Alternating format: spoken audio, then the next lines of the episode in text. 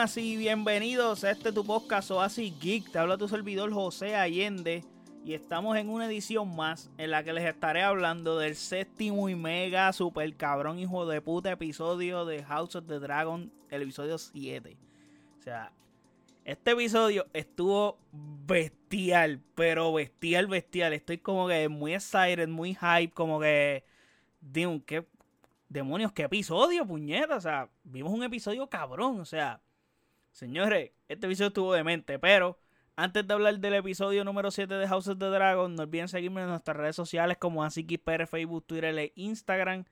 Y de igual forma puedes pasar a nuestro website asikispr.com donde están todos nuestros episodios, todas las redes sociales y donde habita este podcast también. Y de igual forma está nuestro YouTube y nuestro Twitch para que vayas por allí y te suscribas.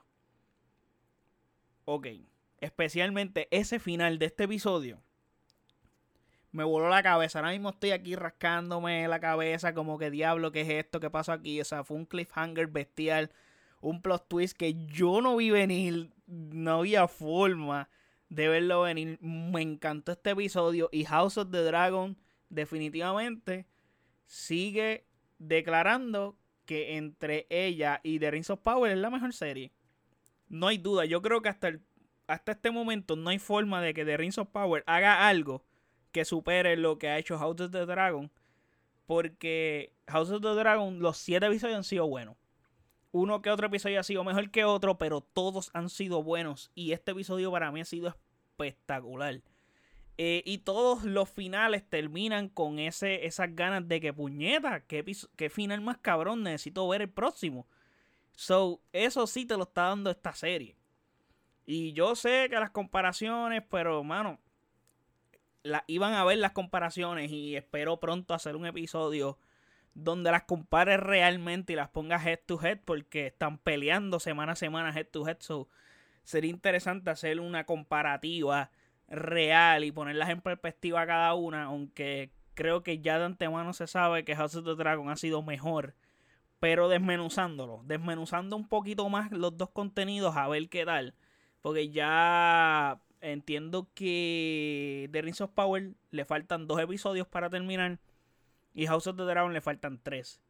So vamos a ver qué pasa. Está curioso porque House of the Dragon empezó una semana antes y termina una semana después. So está bien curioso eso. Tengo que decir, en este episodio se van definiendo mejor los bandos que vamos a ir teniendo cuando explote esta guerra civil que nos espera pronto. Sí, y como siempre, las reuniones familiares nunca salen bien. Siempre pasa un desmadre, especialmente en películas y series. Y en vida real también pasa igual. Es como que es un revolú. Porque se encuentran muchas personas que no se ven hace mucho tiempo. Y de este desmadre. Y siempre es un lío. Y House of the Dragon no es la excepción. Este episodio trata de una reunión familiar. El episodio comienza eh, en el funeral de Lina Velaryon. Obviamente porque ya sabemos en el episodio anterior ella muere, o sea, tiene el asunto del embarazo y ella misma le pide a su propio dragón que la queme, diciéndole, eh, quémame, quémame, y el dragón duda, pues, ajá. Todo ese funeral está bien dirigido, todas las tomas, el lugar donde lo, lo, hacen está brutal, eh, los colores, el, el, el, la ambientación, el temple como que sí, esto es un funeral, esto es algo triste, es algo y tiene ese vibe y me gusta. Y a su vez el episodio desde que comienza hay mucha tensión y todo está muy tenso y cada vez se pone más tenso, especialmente en ese momento final. Está mucho más tensa la cosa porque explota algo que te pone más tenso y más trinco en el episodio. Ok, vemos aquí rápidamente a Otto Hightower, la que es de nuevo la mano del rey eh, como dato curioso, Viserys, el rey, anda con un bastón esta vez, o cada vez está cada vez más jodido. Eh, vemos a Damon que básicamente está como si nada, como que sí. Eh, le afectó, pero no le afectó de una forma que tú dirías que perdió a su esposa. No siente como que ese dolor, o sea, no, no o sea, él le expresa a Ranira en una conversación que tienen como que él no la amaba, pero era feliz con ella, como que sí sentía algo, pero no la amaba realmente. A diferencia de cuando murió su primera esposa, pues ahí él estaba feliz. como que se quitó esa carga encima. Él nunca amó a esa tipa, nunca la quiso, nunca quiso estar con ella y todo el tiempo el rey la mandaba con ella y era como que, no, yo no quiero ir para allá. Y se la quitó encima básicamente. So, eso fue como un peso que se quitó encima cuando murió su primera esposa. Acá pues un poco complicado, pero pues hay que seguir para adelante. Él está como que en ese mood. Y el personaje de Damon es un personaje brutal, me encanta, sigue siendo un personaje muy profundo, bien impredecible, que tú no sabes tú no puedes ver lo que él vaya a hacer y lo que.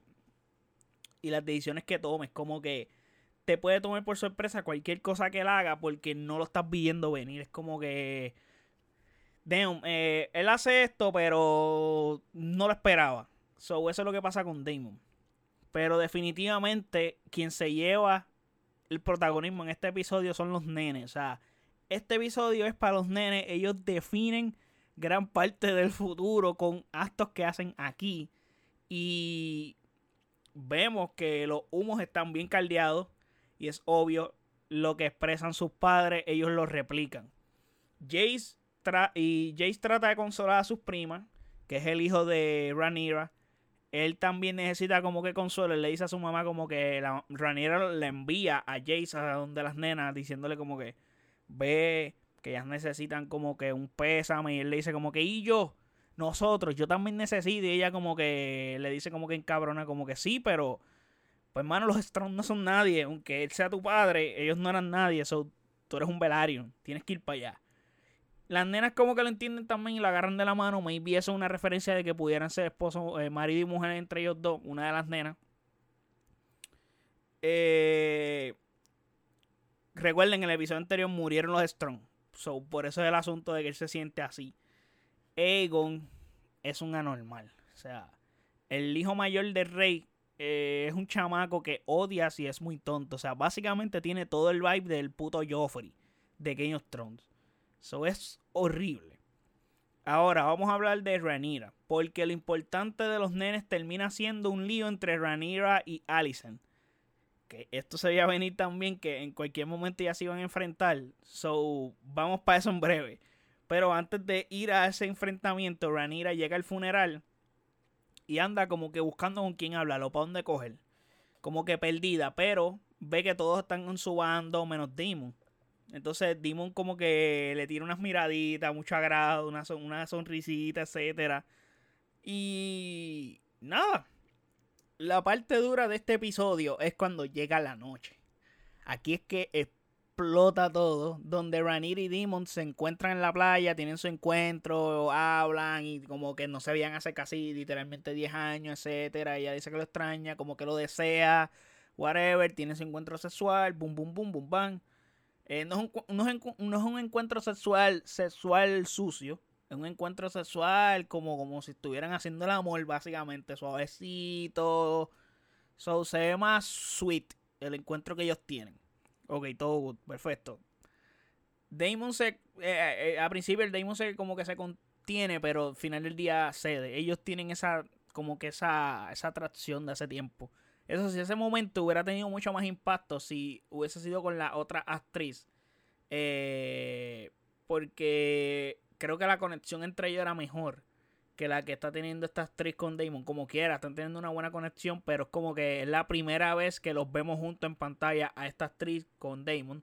So es como que no, no, no, sientes el mismo impacto. Pero de todas maneras era algo que se veía venir, se esperaba. Desde el momento que pasó lo que pasó en, como en el cuarto episodio, si no me equivoco. So, ya eso se estaba cocinando. En cualquier momento se iban a mover las balanzas para que esto ocurriera. Mientras eso ocurre paralelamente, Corlys y Ra están conversando y Rhaenys le echa la culpa a Corlys como que básicamente por tu culpa murió mi hija. Por tu empeño del fucking trono y querer tener algo que ver con el trono y dejar tu nombre ahí, etcétera. Y quieres ser, o sea, si no eres tú, son tus hijos. Si no son tus hijos, son tus nietos. Pero los, los tienen que estar en el trono. Y él está enfocado en eso y él constantemente le dice a ella, la corona era tuya.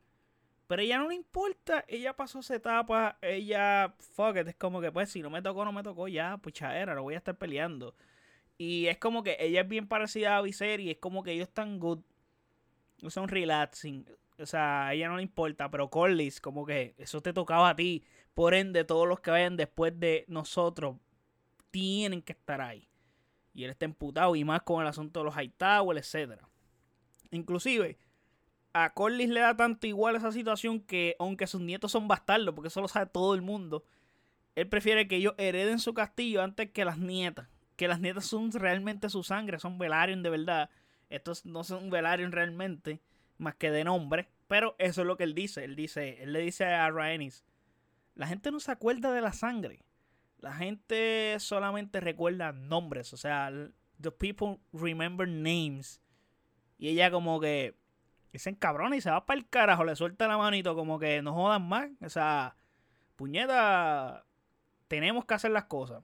Y es claro que él quiere que sean los nenes porque, como él dice los nombres, o sea, las nenas tienen el apellido Targaryen porque son hijas de Daemon. Mientras que los nenes son Velaryon, son las hijas de Liner, so tienen el apellido Velaryon y al final de cuentas ese apellido, el trato era, lo iban a mantener hasta que el que tocara el trono se iba a llamar Targaryen. Ese era el trato. Pues, ok, perfecto. Pero al final del día, este man es, es Velaryon. Y a eso es lo que se refiere con lo de los nombres. También, de forma paralela, vemos a Aemon, que es el, el, otro nene, el hermano de Aegon, que es el otro hijo del rey, en su búsqueda de conseguir el dragón. Como que, acuérdense que él tiene el asunto que el dragón no ha eclosionado. So, él está con esa frustración y él logra reclamar el dragón de Lina Velaryon, que es la que murió. O sea, y esa escena está espectacular, como él va a interactuar con el dragón, tratar de tener esa conexión y la tiene y es una escena bien de aventura, él montando el dragón, bien cool, por todo ese lugar. Esa escena está espectacular y está brutal y está bien nice. Y él logra conectar con el dragón, pero aquí es que viene el lío porque una de las nenas de las hijas de Laina Velaryon eh, se da cuenta y piensa que se robaron el dragón. Y van donde los primos, eh, Luceris y, y, y Jakes, y a decirles como que, mira, se robaron el dragón, que lo que. Entonces, cuando Aemon llega y se encuentra con los nenes, básicamente lo cuestionan los nenes, como que, dude, eh, te robaste el dragón. O sea, te robaste a Vagar. Y es como que él dice, bueno, yo lo reclamé. Y ya es mío. Y la nena se encabrona porque es como que eh, a mí me tocaba, yo lo iba a reclamar porque ese era el dragón de mi mamá. Y Amon, pero es que nunca lo hiciste. Y aquí no es como que si se muere mi mamá yo heredo el dragón de ella. Esto es el que lo reclama. Pues eso fue lo que él hizo básicamente. Aquí es que comienza la pelea. Y se entran a golpe los nenes, pum pum pum pam, tirándose puños. Los, esos son, ¿cuánto? Cuatro contra uno. Amon le dice en ese momento de la pelea. Y a esa, le dice a, a los nenes. Ustedes son unos bastardos. Y Luz o sea, Luke le dice ahí como que se enoja a tal grado que saca una cuchilla y le saca un ojo. Y eso está cabrón. Esa escena está cabrona. Y recuerden, en el episodio anterior, la hermana de Edmond y Aegon, o sea, ella es como que profeta. Lo que pasa es que todavía no hemos visto esa, esa parte y hemos visto bien poco de ella. Ella estaba hablando acá entre ella solita. Cuando Alison le está mencionando a Aemon eh, que él va a tener su dragón en su momento. Y ella le dice, vas a tener que cerrar un ojo para eso. Literalmente tuvo que intercambiar un ojo para tener el dragón. Básicamente así fue que ocurrió la cosa. Así que ella lo predijo. Es una vidente, es una brand, es la brand de, de, de House of the Dragon. Ahora, en la sala, cuando están cuestionando todo este revolú, Aquí es que la cosa se pone bien tensa y terrible. Y están literalmente todos menos Liner. El papá de los nenes verificando y corroborando toda la información de qué carajo fue lo que pasó mientras le cosen el ojo al nene. Diciendo el nene perdió el ojo. So, tiene un ojo menos. Y esta escena es bien flow Game of Thrones porque hay una escena parecida en la serie donde por culpa de los nenes los papás se enemistan básicamente. Está Joffrey, están los los stars, etcétera. y ahí es que empieza el conflicto entre los padres por culpa de los nenes. aquí está pasando algo parecido. Y vemos a Alicent emputada. O sea, está emputada y le arranca, o sea, emputada. Porque le arrancaron el ojo a un hijo de ella, como que puñeta, mi hijo le falta un ojo. Y O sea, como que todo el asunto es que Ranira viene y uno de los nenes le dice a Ranira, es que me dijo bastardo. Y Ranira, mira, lo que pasa es que el nene le dijo bastardo a los hijos míos. Y el rey, ah, eso es mentira, tratando de calmar las cosas. Todo el mundo lo sabe, pero lo que pasa es que tú no lo puedes expresar tan explícitamente porque es una traición al reino, básicamente. Está yéndole la contraria al rey, etc. Alicent sigue emputada y le dice al rey, llevándole la contraria al rey, como que ojo por ojo, como que, ah, él le sacó el ojo a mi hijo, pues yo le voy a sacar el ojo al hijo de ella. Pan, y va para allá intentando, o sea, y básicamente esa, esa, esa, esa ira hizo que se le viera la costura, ya que hay sospechas de que ella tuvo que ver con lo que le pasó a los Strong. Obviamente eh, no fue explícitamente que ella lo pidió, pero sí tuvo que ver. Porque el, el dude este que es literalmente como Littlefinger, que se me olvida el nombre, Laris, eh, él fue el que hizo la vuelta para que la reina le debiera el favor. Y ahí está el asunto. Y eso hace crecer más las sospechas que ya hay en ciertas personas. Entonces ella misma, cojona, le quita la daga al rey y va a intentar quitarle el ojo a Luceri. Obviamente Ranira lo impide. Y por esa rabia y hasta corta, le corta el brazo a, a Ranira. Aquí Otto está súper emocionado, excited, está disfrutando. Él dice, tiene una conversación con Alice él dice, estoy feliz, no esperaba esta parte de ti, me gusta, estás aprendiendo, whatever, pum pum. Él está, mira, orgulloso. O sea, no voy a subir hace 10 años y está excited porque ha visto un cambio real con su hija. Luego de eso, Lenor le habla a Ranira y dice que ahora él va a ser el esposo correcto, que siente que ha fallado, etcétera. Está ahí como que frustradito, etcétera. Y dice contra, va a hacer las cosas bien. Pero aquí es que viene el cliffhanger. Cliffhanger cabrón. Y es que el episodio, Ranira va con Damon al final. O sea, él va, ella va con Damon a proponerle casarse juntos. O sea, que se casen.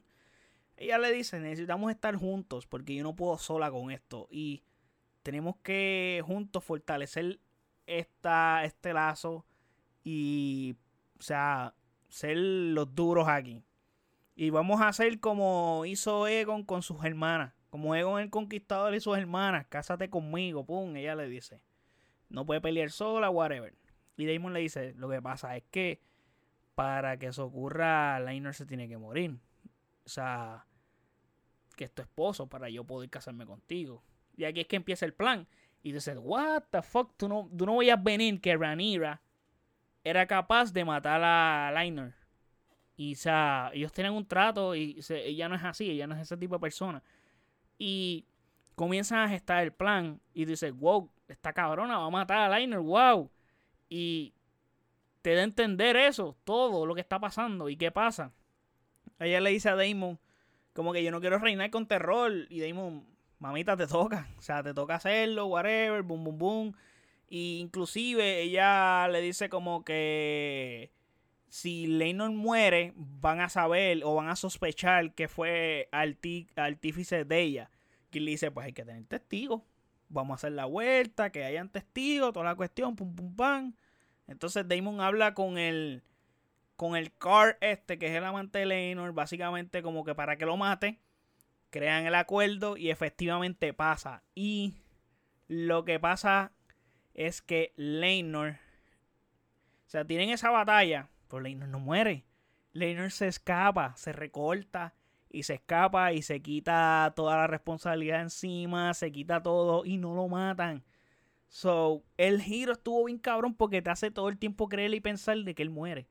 Y él no muere. Eso sí, lo que no está claro es si realmente eh, el plan era matarlo y cada última hora decidió no matarlo y ayudarlo a escapar o ya este Lionel acordó con Ranira y con Damon de que hacer la vuelta bien, para él poderse escapar y quitarse y librarse y irse, era hacer este plan. Ahí no sé si era consensuado o no, porque nunca te lo muestran.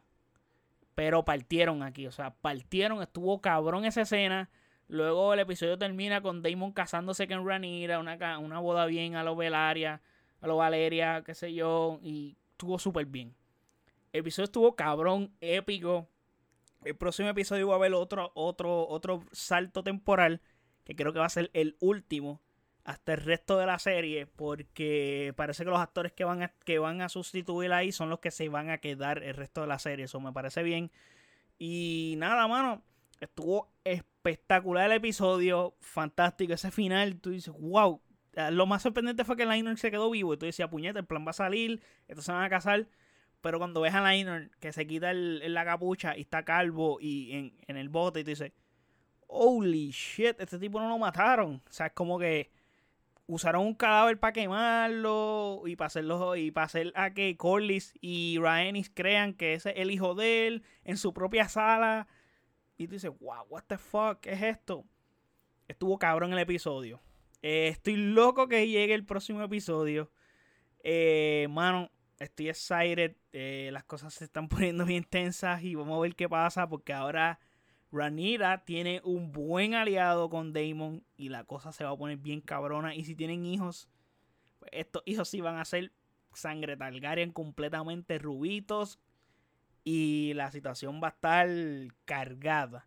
Y yo, yo pienso que por eso es que van a hacer un, salto temporal por el hecho de que imagino que habrán hijos de Rhaenyra con Damon y por eso es que es el asunto. Porque estoy casi seguro que el rey todavía no va a morir. Ese cabrón en el próximo episodio va a estar de cama. Pero vivo. Estoy casi seguro. Porque el tipo no se quiere morir. Él está loco de morirse, pero no se muere. So, vamos a ver qué pasa. Pero el, el episodio estuvo espectacular. Déjenme saber en los comentarios qué tal estuvo el episodio. Qué tal le está pareciendo la serie. Para mí está magnífica. Pueden ver mi nivel de emoción ahí bien alterado, bien hype. So, nada.